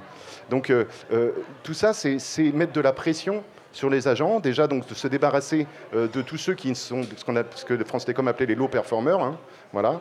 Et, donc, euh, ça met une pression euh, importante sur, euh, sur, sur, tous ces, sur tous ces salariés qui sont en difficulté de santé. Et dans les services publics, notamment à la SNCF, on sait très bien que le contact avec le public amène des SCOT, amène des, arrêts maladie, amène de, de, voilà, de la fatigue. Donc, et, les, horaires décalés d'autant plus. Hein. les horaires décalés, c'est 10 ans de vie en moins quand même. Et donc, en demi, et, aussi, il faut. le, deuxième point, c'est de faire des exemples d'appuyer sur les fortes têtes. Et moi, je citerai mon ami Édouard Postal, qui, euh, s'est donné la mort le 10 mars 2017 en gare Saint-Lazare. Euh, voilà. C'était, euh, c'était, c'était un ami, c'était mon meilleur ami, donc je, je sais très bien ce qu'il a vécu entre 2010 et 2017, c'est-à-dire voilà, des, des, pressions permanentes, des brimades, voilà, c'est alors, comment on fait concrètement? Ben, voilà, Réduire le confort des postes. Vous voulez un exemple simple? J'ai un collègue qui a un enfant de 2 ans, qui a pris donc un mi-temps, euh, qu'il en a le droit, un enfant de moins de 3 ans, c'est légal, l'entreprise ne peut pas refuser. Mais comme l'entreprise sait que sa femme habite à l'étranger, elle lui accorde des jours de mi-temps thérapeutique un petit peu chaque mois. Et l'empêche de poser un mois ou deux mois de mi-temps, voyez, euh, euh, pour qu'il puisse, voilà, pour donc elle dit, le, chef d'établissement me l'a dit en face. Hein. Ah mais moi je je peux pas, moi je je lui reproche pas de s'être marié avec une, étrangère. Hein, euh. mais euh, c'est au salarié de s'adapter à l'entreprise, pas à l'entreprise de s'adapter aux salariés. Euh, je pense qu'il a mal choisi, il a été mal conseillé, il aurait dû prendre un congé parental. Sauf que la personne, pour prendre son congé parental, bah, elle ne pourrait plus nourrir son enfant. Donc on l'empêche d'avoir des grandes périodes où il peut rejoindre sa femme à l'étranger. Et voilà, ce sont des petites brimades, ce qu'on appelle des mesures vexatoires, hein, euh, qui, voilà, qui, réduisent le confort des postes et qui, aujourd'hui, tous mes collègues, ils veulent...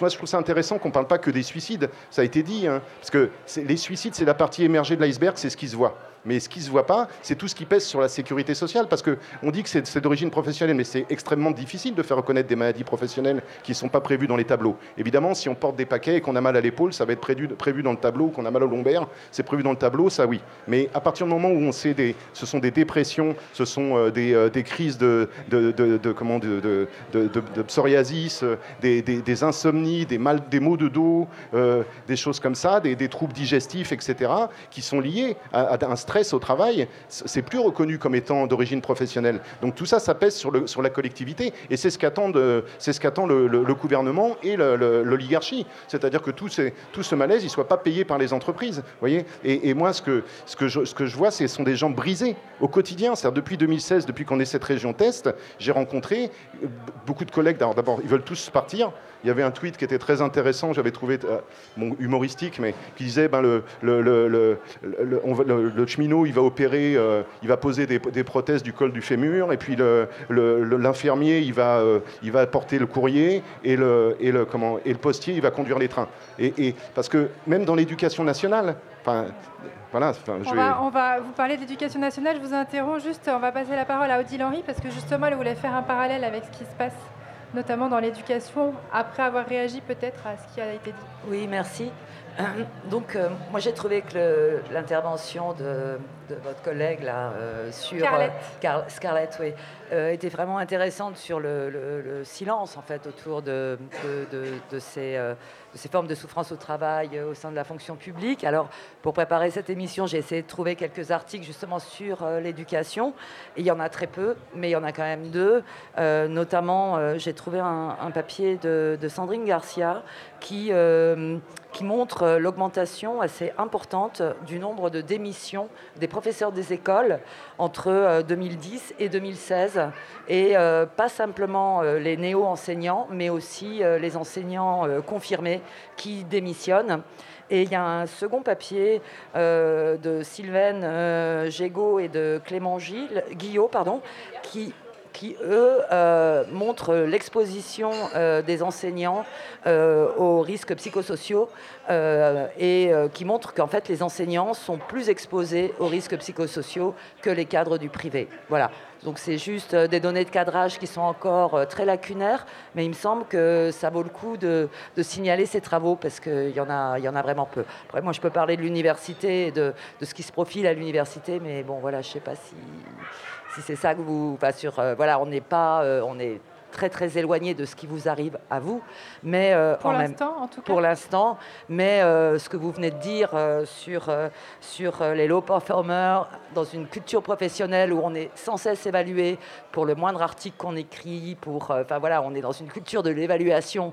eh bien évidemment, quand on sait que la, les précaires, les travailleurs précaires font tourner l'université et qui peuvent justement, bah, qu'ils ont acquis toutes ces compétences, bah, quand on vieillit et qu'on est un peu moins rapide, etc., évidemment qu'on peut se sentir poussé euh, voilà, euh, à laisser la place. Ça, ça, me paraît euh, vraiment... voilà, et, et, et, je pense que le deuxième point, et là ça ressemble plutôt à l'hôpital, c'est la loi sur l'autonomie des universités qui a contribué à réduire de manière considérable les budgets et, et, à, et avec, avec toutes ces nouvelles bureaucraties qui se mettent en place, à alourdir les tâches professionnelles d'une part de travail administratif qui sort complètement du statut euh, des enseignants-chercheurs, ce qui fait que les gens ont sans cesse l'impression de faire mal leur travail parce qu'ils font beaucoup trop de choses, des choses qui ne sont pas inscrites dans le statut du poste, mais qui sont bien obligés de faire. Et ça pèse tout particulièrement sur les femmes, qui sont, euh, voilà, plusieurs études l'ont montré, qui prennent en charge euh, bah, ces tâches voilà, pédagogiques, administratives, qui ne cessent d'augmenter et qui créent voilà, des, des, formes de dépression, de maladies comme celles que vous avez citées. Nicolas, vous vouliez réagir? Je voulais rebondir pour les urgences. en fait, ils n'ont pas besoin de faire grand-chose ils n'ont pas besoin de faire grand-chose. Euh, on est passé de 80, en 96 à 10 de 10 millions de passages à aujourd'hui largement plus de 20 millions. Et il n'y a rien qui a suivi derrière. Donc tout s'est dégradé. Les effectifs euh, n'ont pas suivi. Euh, il y, a des urgences qui ont été conçues pour 150 passages jour, qu'on accueille 300. Donc il y a juste besoin de laisser les conditions de travail se dégrader d'elles-mêmes. les brancards, on ne les remplace pas. Nous, nous il faut qu'on fasse grève pour qu'on remplace nos brancards. La moitié de nos collègues ont mal au dos. Euh, voilà, ils n'ont pas énormément de choses à faire. Après, il y a les plannings aussi qui se sont dégradés. Ils nous tiennent avec les plannings. Euh, avec des, matins, gardes. Euh, on, est obligé de maintenant travailler un week-end sur deux systématiquement. Et j'ai une collègue six mois à l'avance qui a, voulu avoir un week-end parce qu'elle devait se marier. On dit, on lui dit de se débrouiller. donc ils nous tiennent par les plannings. Si on a besoin de jours, il ah, bah, faut, faut, être, faut être copain-copain avec l'encadrement. Euh, voilà, ils n'ont pas besoin de faire grand-chose en réalité.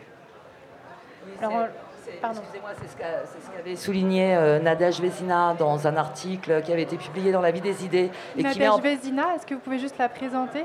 Qui est sociologue et qui travaille sur la case des services publics et qui, a, qui avait fait un papier là récemment dans La Vie des idées euh, où elle montre la similitude des réformes en cours dans différents secteurs.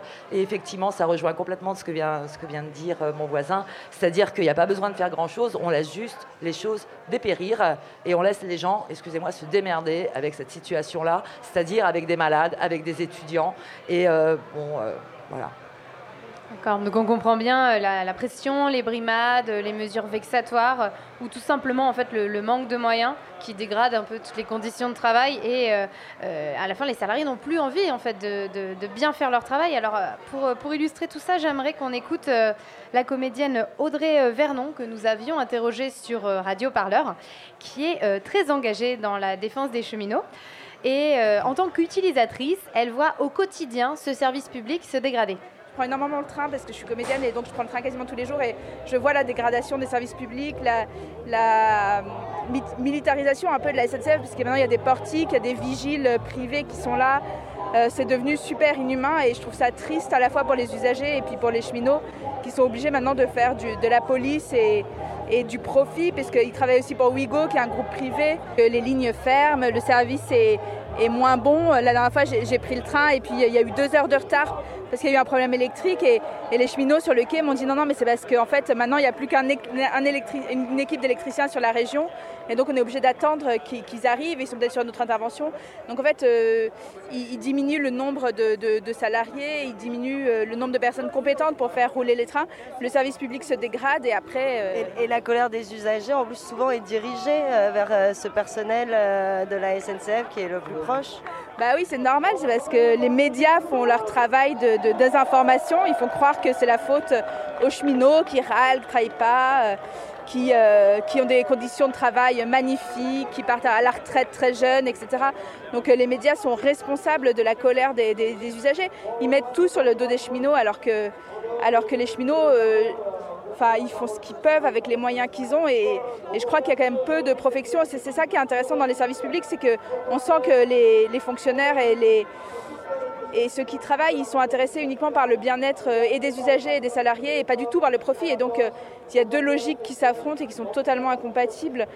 C'est normal qu'il y ait une incompréhension mutuelle entre les patrons, et, parce que la, logique n'est pas la même. Quoi.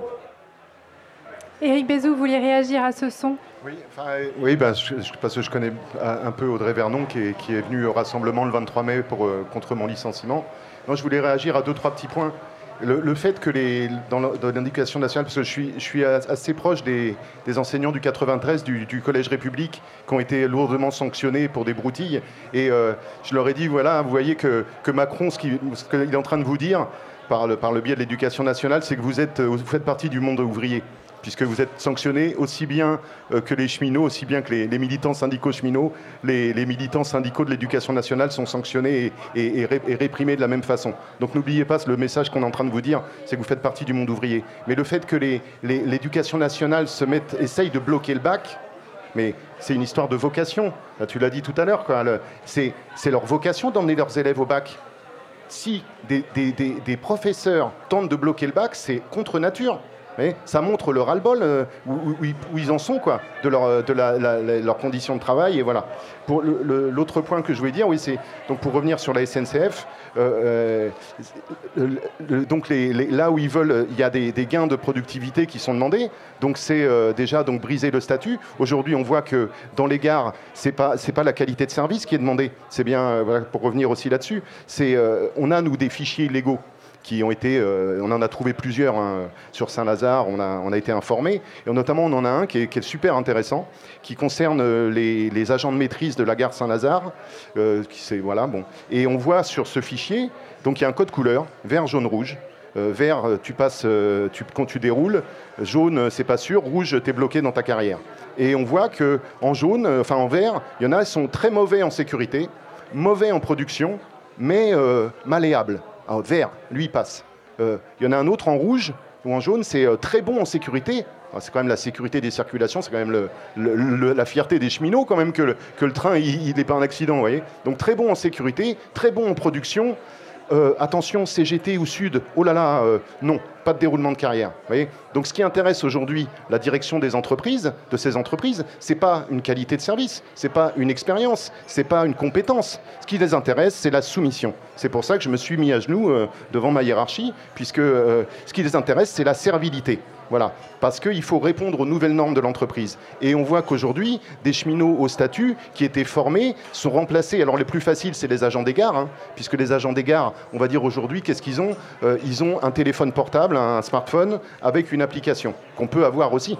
Quand on demande un renseignement à un agent dans une gare, il sort son smartphone et il consulte l'application que nous aussi on peut avoir euh, sur notre, smartphone. La seule qualification qu'il y avait sur ces postes-là, c'était de tenir un guichet. Parce qu'il faut savoir faire un peu de comptabilité, aller sur le, logiciel de l'entreprise pour. Euh, voilà, ça, ça demandait un petit peu de, savoir-faire, un petit peu de compétences, un petit peu d'expérience, etc. Mais si on met que des agents d'accueil, et c'est ce qu'est en train de faire la SNCF, on, on déqualifie les postes. Et là, on peut y aller, on peut précariser à fond. Et on voit aujourd'hui que tous ces agents SNCF qui ont été, dont on a pu embaucher, on a réduit les embauches, on a réduit les postes, ils sont remplacés par City One, Itiremia, euh, euh, d'autres boîtes, les noms ne reviennent pas, qui sont ce qui s'appelle des prestataires de services tertiaires. Hein, voilà. Donc euh, ils font de l'accueil. ce sont des, des, étudiants qui ont besoin d'argent pour payer leurs études. Ce sont donc des précaires. moi, j'ai dénoncé cette situation déjà en 2016 quand ils sont arrivés sur la région de Saint-Lazare, où on a fait intervenir au comité d'entreprise une dizaine d'agents de City One qui sont venus dire à la direction SNCF qu'ils travaillaient sans contrat, sans visite médicale, sans fiche de paye, sans programme, commandés par téléphone, par texto, des fois jusqu'à 15 jours de, consécutifs sans repos. Et, voilà, et, ça rappelle aussi un peu l'histoire des maîtres chiens sans papier en 2009 dans les gardes. Voilà. Donc la SNCF passe des contrats de sous-traitance avec des patrons voyous. Hein, elle le sait, elle le sait très bien, puisque de toute façon, au tarif où elle paye, ça ne peut pas être des conditions sociales favorables. Et aujourd'hui, pour remplacer des cheminots au statut. Donc ça donne bien la volonté qui est de précariser. Hein. et après, par contre, on retombe sur ce que je disais tout à l'heure, c'est la formation. Et je pense que le but ultime, c'est que les conducteurs de train, par exemple, qui est la formation la plus chère, eh ben, ils payent eux-mêmes leur formation. Ils vont commencer dans la vie comme aux États-Unis. Hein. Ils vont prendre un crédit, 20, 30 000 euros de crédit pour être conducteur de train. Et ils commenceront à 25 ans avec un crédit parce qu'ils auront été formés comme conducteurs de train et embauchés par une boîte privée. Voilà le but. Parce que cette formation, elle a un coût très important, bien sûr. Hein. Dans les 80 000 euros, c'est 60 000, c'est le minimum, mais c'est plus d'un an de formation, un conducteur de train. Alors, c'est la formation la plus dure. Hein. Et donc, euh, on va dire, en moyenne, ça doit être dans les 80 000 euros, peut-être 100 000. Euh, et, donc ça, c'est un coût qui pèse. Donc ça, c'est le premier coût qu'ils veulent réduire, je, vais finir. Et le deuxième coût, c'est euh, euh, l'obligation de reclassement. C'est pour ça qu'ils veulent casser le statut aussi. Ils ne peuvent pas licencier, pour, pour ils peuvent pas faire de licenciement économique, donc ça, ça les embête. Ils sont obligés de reclasser en cas d'inaptitude, etc. Et comme je l'ai dit tout à l'heure, comme il y a beaucoup de contacts avec les, voyageurs dans beaucoup de métiers où c'est des métiers quand même à risque, le, métier, le milieu ferroviaire, c'est pas un travail de bureau, hein. c'est des métiers où on peut se faire mal, on peut se blesser, etc cette obligation de reclassement, évidemment, qu'elle pèse au niveau de la productivité des agents.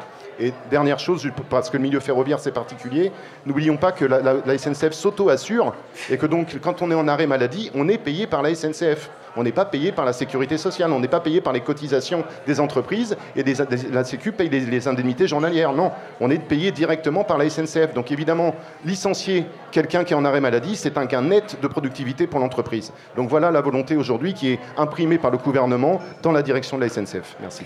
Vous, avez évoqué juste à plusieurs reprises euh, obligations de gain de productivité, comment ça pèse sur le travail des, des agents. Est-ce que vous vouliez réagir là-dessus, Nicolas? Euh, oui, justement, nous, euh, par nos revendications, on veut dire stop à tout ça. Nos principales revendications, c'est plus de personnel. C'est euh, parce qu'aujourd'hui, il y a une politique de flux tendu au niveau du personnel. On, travaille régulièrement en sous-effectif. Même l'effectif normal est, un sous-effectif puisqu'il n'est pas, corrélé avec l'augmentation de la fréquentation aux urgences. Ensuite, on veut lutter aussi contre le flux tendu dans l'hôpital. On demande des lits d'aval. Parce qu'en ce moment, ce qui se passe, c'est que nos anciens, nos personnes âgées, elles restent ah, sur des brancards dans les couloirs. Pourquoi? Parce qu'on enlève des euh, lits d'hospitalisation dans tous les hôpitaux en France, parce qu'on fait en sorte que tous les, lits soient pris et quand il y a un afflux de patients aux urgences qui ont besoin d'être hospitalisés, eh ben on n'a nulle part où les mettre. Donc ils se retrouvent euh, sur des brancards, dans les couloirs pendant des heures. Et donc justement ça, ça fait partie de nos revendications, de sortir de cette logique de, flux tendu euh, dans l'hôpital. Merci euh, à toutes et à tous pour euh, vos témoignages. On va faire une petite pause musicale. on va écouter l'artiste Virus et son morceau Les soliloques du pauvre. C'est une adaptation d'un texte d'un poète vagabond qui s'appelle Jeanne Rictus à la fin du 19e siècle. Je vous invite à écouter les paroles assez attentivement et on mettra en ligne sur Radio Parleur le lien.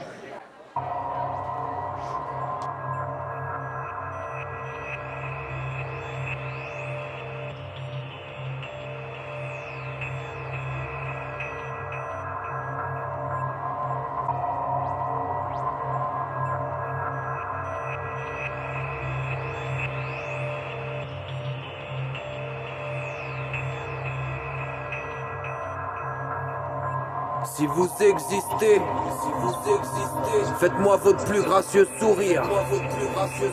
J'en ai gros sur le cœur à vous dire. Je suis en veine de sincérité. Je suis en veine de sincérité. Ce que je laissais dans le nez, ces mufles qui sous le nom de concurrence ont créé une source de souffrance, un genre légal d'assassiner. Rendez-moi mes 20 sous Car j'ai passé ma belle jeunesse à me voir pousser des dents de sagesse quand j'avais rien à me foutre dessous. J'ai fait tous les métiers d'esclave, cependant j'ai jamais pu gagner ma boostify et mon loyer. À présent me v'là une épave, j'ai le poil terne des bêtes mal nourries. La dèche m'a fait la gueule flétrie, ma jeunesse reste étiolée. Je pourrais jamais m'en consoler, même si qu'un jour je tournais aux riches. Par un effet de votre bonté. Ce jour-là, je ferais mettre une affiche. On cherche à vendre un cœur gâté. Mes potos combien m'ont trahi, pourtant m'en reste quelques-uns de fidèles. Mais pour la mouise, ils me gagnent la belle, c'est comme un syndicat de failli. Des amours mignons m'ont pâli, et la vie les a massacrés. Mes mains les ont ensevelis, mes yeux les ont beaucoup pleurés. Je suis prêt de périr. Et v'là ma peine, elle est bien vraie. Quand ta malade, il a une plaie, faut-il rien faire ou la guérir? Et je me vois comme à l'ambulance du champ de bataille de mes douleurs. Faut-il toujours têter ses pleurs et bouffer le pain de l'obéissance? Printemps me soulage son tour. Mon sang, ça n'est plus de l'eau lessive. J'ai des bécots plein les gencives et j'ai les rognons pleins d'amour. Je le sais que c'est la fête et que le temps d'aimer il est venu. Qui ferait même bon d'aller tout nu avec au bras une gigolette pour faire la culbute dans les foins. Sans culbutant et sans témoin. Mais outre que je suis trop mal frusqué, j'ai pas de peste pour en embarquer. Aucune avouerait de ma tristesse. Vous avez de l'instruction. Pourquoi qu'il y en a qu'on des maîtresses? Malgré qu'il n'ait pas de position.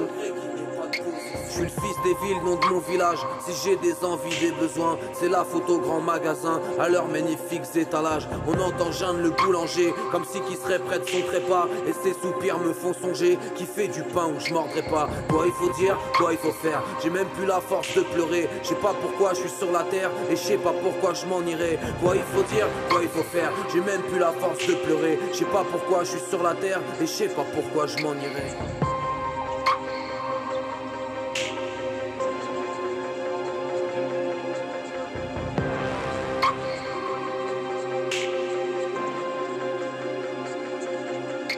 Vous commander. Là que ça me reprend, y a pas d'offense. Je voudrais comme dans ma petite enfance coller mon slip sur deux nénés sans que ça vous froisse. Je vous tends mon cœur comme la pucelle et puis mes bras chargés d'angoisse, lourd du malheur universel. Car si j'étais seul à la dure, je ne vous poserais pas tant de pourquoi. Mais le plus affreux de l'aventure, c'est qu'ils sont des millions comme moi. L'homme est pas fait pour la misère et contrarier ses beaux désirs, ni pour que ses franges le force à faire des travails noirs et sans plaisir. Car ils s'enferment dans des usines, des 40 et des 50 ans, dans des bureaux, des officines, alors que les cieux sont éclatants. Si vous existez, donnez-nous la moelle d'être libre et de remettre tout en équilibre, suivant la grâce et la bonté. Donnez-nous la liberté. Donnez-nous la liberté. Donnez-nous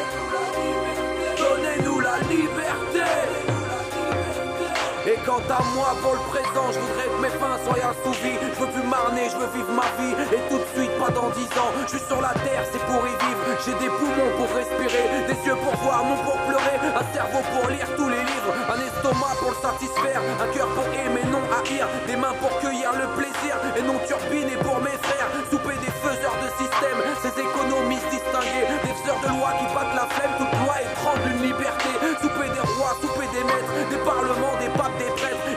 pas d'autre bien que ma peau, il est tout choix si mon drapeau. Souper des villes, des royaumes. Où la misère fait ses monomes. Souper de ce qui est civilisé.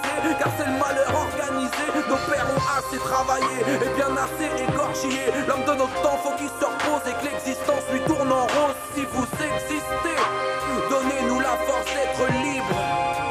Et que mes souhaits s'accomplissent si vous existez. Car au printemps, que vous faites. Alors que la vie est en fait, il serait peut-être bien bon d'être une bête ou riche et surtout bien aimé. Et que mes souhaits s'accomplissent, ça serait bien bon si ce n'est justice.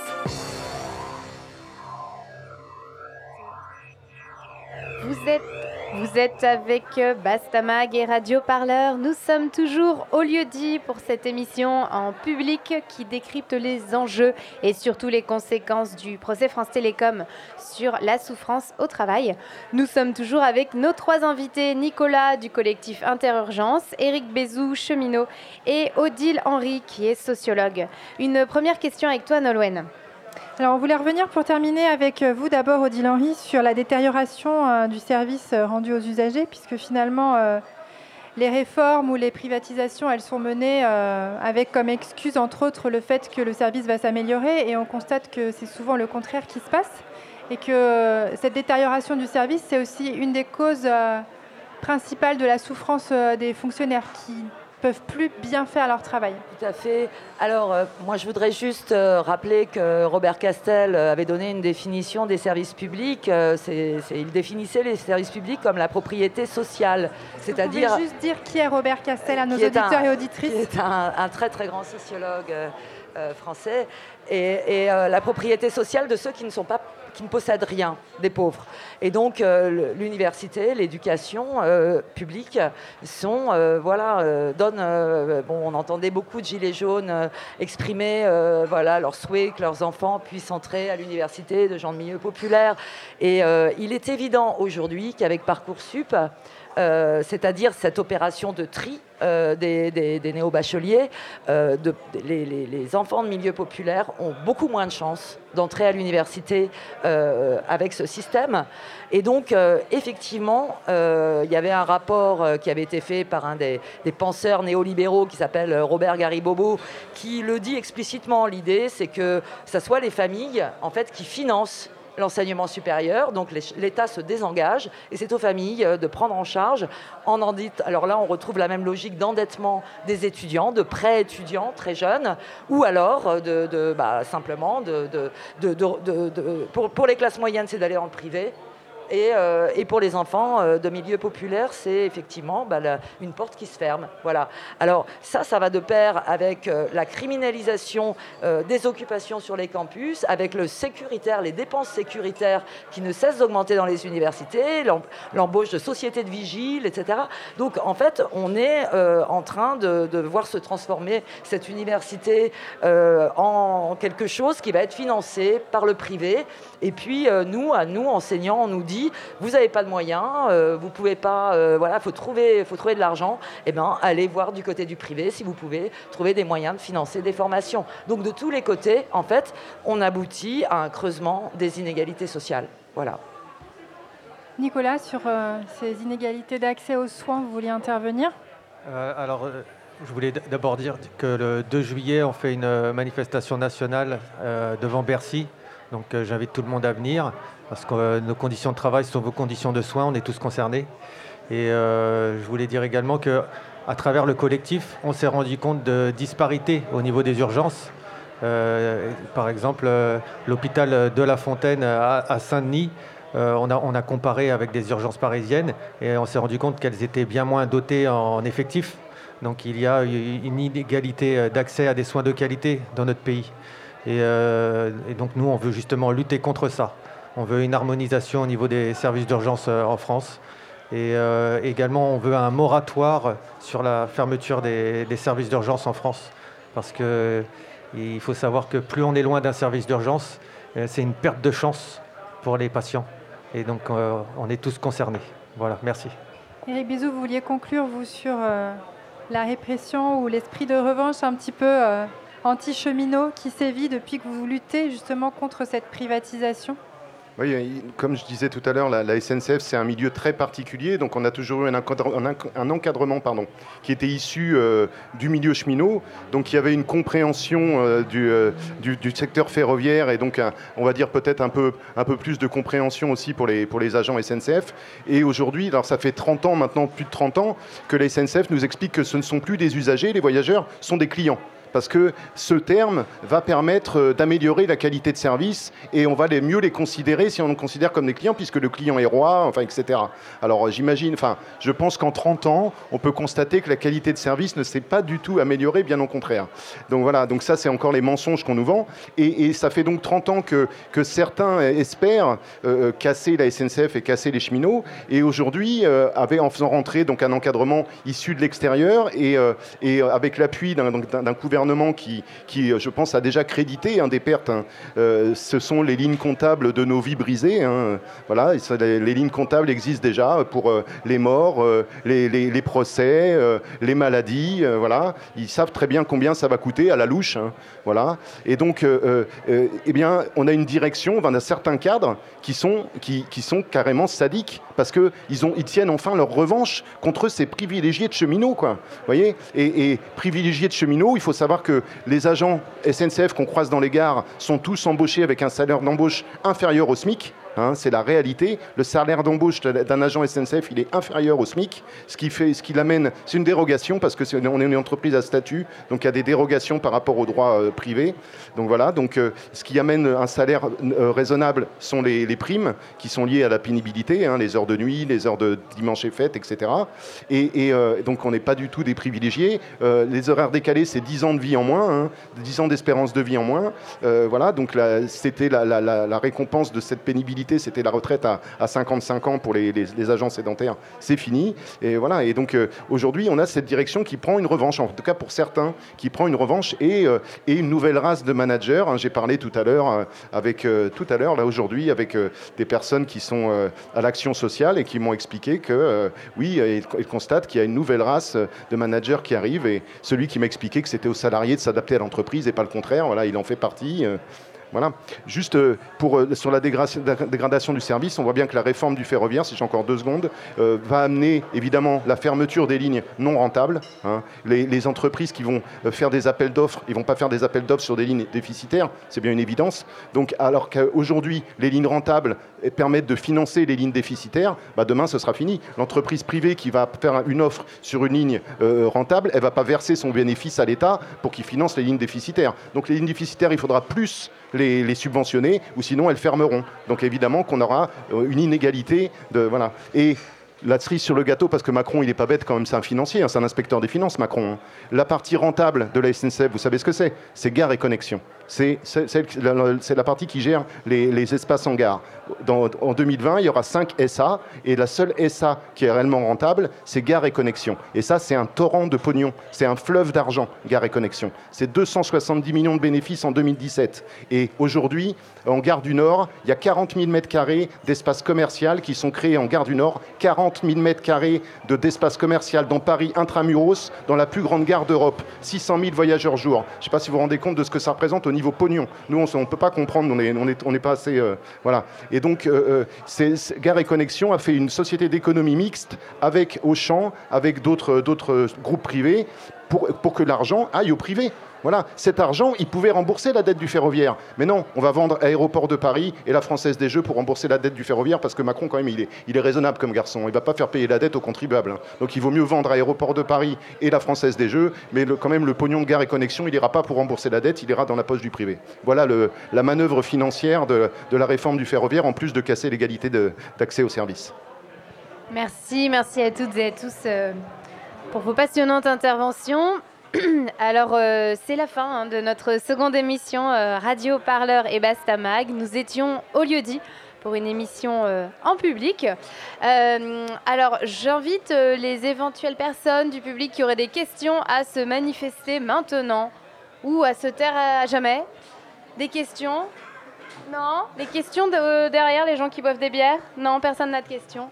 Bon, la chaleur a dû euh, assassiner euh, tout esprit critique. Euh, alors, je remercie toute l'équipe. alors, je remercie d'abord nos, invités qui ont participé à ces deux plateaux. Je remercie également l'équipe de Radio Parleur, Étienne à la technique, Roman à la production, Tristan, rédaction en chef. Merci Nolwenn de Bastamag euh, pour euh, les interviews et merci au lieu-dit de nous avoir accueillis. Euh, cette seconde émission sera retrouvée sur radioparleur.net et nous vous donnons rendez-vous pour la troisième et dernière émission de ce procès France Télécom le 12 juillet prochain. Radio Parleur Et avec qui? Bastamag France Télécom, le procès de la souffrance au travail. small.